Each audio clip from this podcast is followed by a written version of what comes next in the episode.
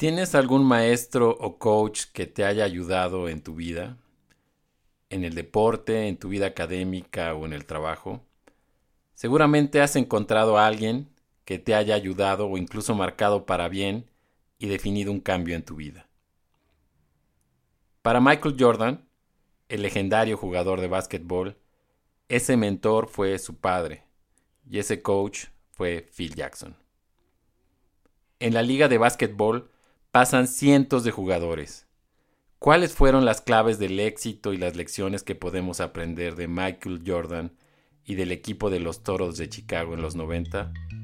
Hoy vamos a hablar de eso. Bienvenidos a 7 en Viernes, un espacio de transformación positiva y reflexión. Me gusta la idea de aprender de una disciplina y aplicar la otra. Los deportes nos pueden enseñar mucho.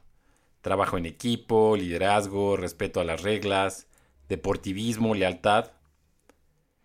La idea de tener estos episodios del mundo del deporte es aprender de equipos, de coaches y de estrellas. Hoy se usa el término coach o coaching en los negocios de forma natural.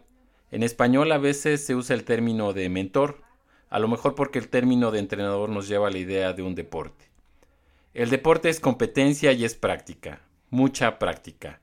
Igualmente en el trabajo se necesita aprender haciendo. Solo así se llegan a las metas.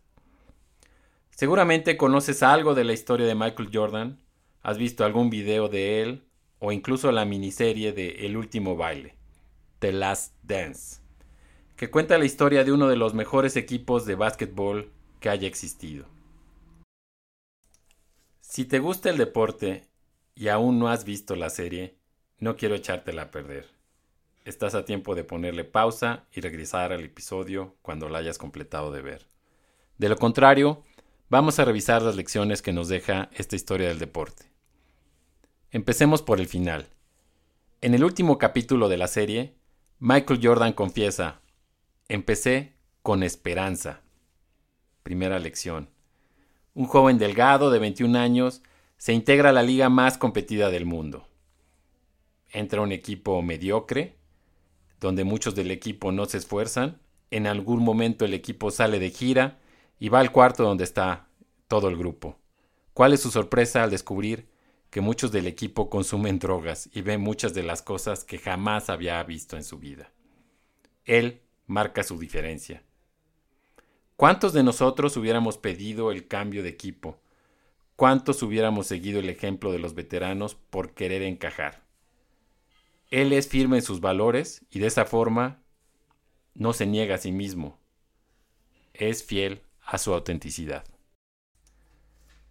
La esperanza se ancla en el presente, de cómo están las cosas ahora, y tomar acción para construir un mejor futuro. Esta virtud nos ayuda a la fijación de metas, a la motivación y al entusiasmo palabra que significa Dios en ti mismo. Esta fortaleza de carácter ayuda a Michael Jordan en su segundo año, cuando se fractura el pie, y para estar lo antes posible de nuevo en la cancha, se va a rehabilitar a su universidad, la Universidad de Carolina del Norte. Trabaja ahí sin permiso del equipo, va al gimnasio, entra a la alberca, empieza a jugar uno contra uno, dos contra dos, y bueno, pues él llega antes de lo que el equipo se espera. Nunca se queja, toma acción de una situación adversa. Entonces las primeras lecciones son esperanza, entusiasmo, fijación de metas y toma de acción. Toma de acción sobre las cosas. El equipo de los Bulls mejora y llega a las semifinales en sus años 4, 5 y 6. Los tres años pierden ante el mismo equipo de Detroit, los Pistones un equipo muy físico que jugaba al filo del reglamento. ¿Cuántos se hubieran dado por vencido? Y esto es algo muy bonito que nos enseña el deporte, a hacer el segundo esfuerzo y a no darse nunca por vencido. ¿Qué hizo Michael Jordan? Toma acción. Se va al gimnasio, sube 8 kilos y pone el ejemplo a todo el equipo. Todo el equipo en lugar de irse de vacaciones en verano, se mete al gimnasio regresan a la siguiente temporada, le ganan a Detroit y después de siete años de trabajo intenso, ganan su primer campeonato. Sería el primer año de ese tricampeonato el primer campeonato de seis que lograron en ocho años. Una cualidad importante de los líderes es la autenticidad. A mí me parece que Jordan es honesto consigo mismo cuando se retira por primera vez, después del tricampeonato y cuando se entera del asesinato de su padre, él está con poca energía para el deporte, poco motivado, después de que su padre ya no va a estar, no le encuentra sentido a seguir jugando.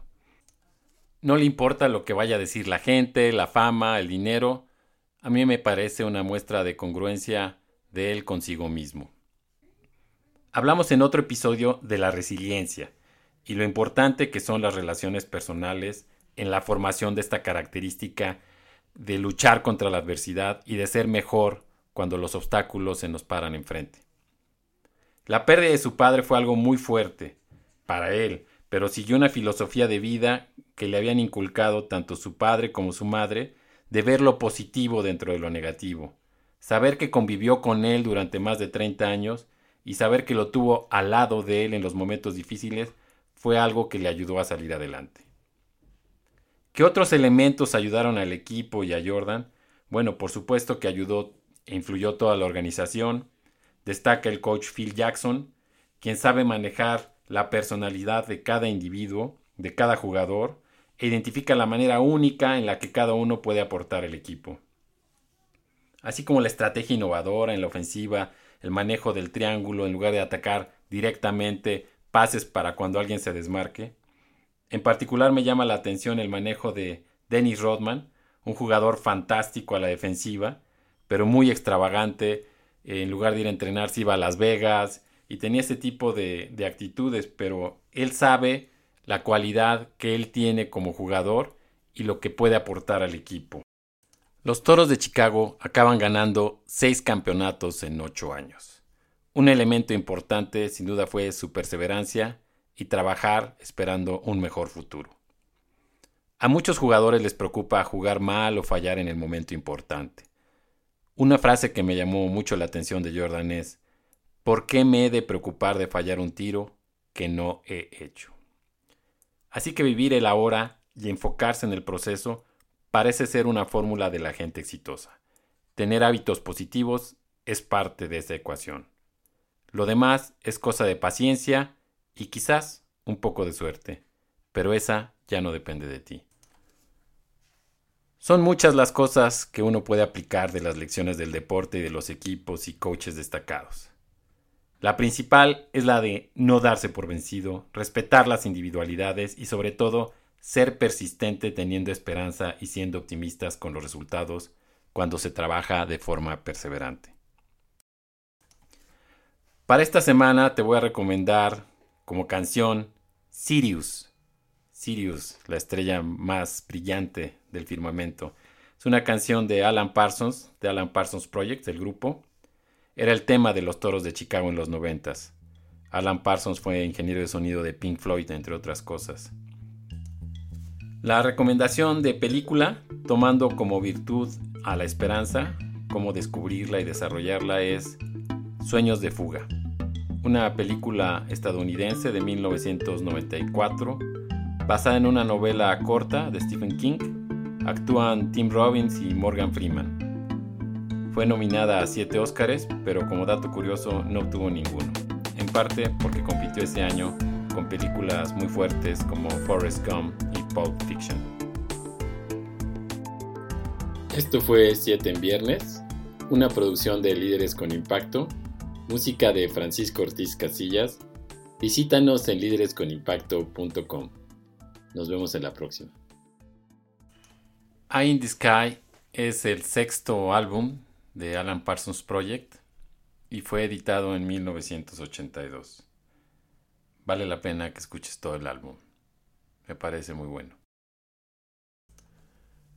Quiero dedicarle este episodio a Manuel López Fierro, Manolito, mi coach de fútbol americano. Manolito, donde quiera que estés, muchas gracias por enseñarme a siempre levantar la cara.